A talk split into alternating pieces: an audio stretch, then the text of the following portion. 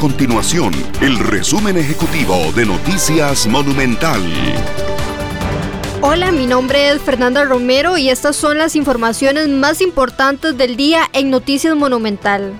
La cantidad de hogares en pobreza en Costa Rica disminuyó 3.2 puntos porcentuales en el último año, lo que significa que 36 mil hogares salieron de esta condición desde el 2020. La encuesta revela que en Costa Rica hay 1.351.000 personas en pobreza, mientras que 376.800 están en extrema pobreza. Los diputados buscarán corregir las inconstitucionalidades señaladas por la Sala Constitucional al proyecto de ley que permitirá a la Caja Costarricense de Seguro Social condonar deudas a patronos y trabajadores independientes. Estas y otras informaciones usted las puede encontrar en nuestro sitio web www.monumental.co.cr. Nuestro compromiso es mantener a Costa Rica informada. Esto fue el resumen ejecutivo de Noticias Monumental.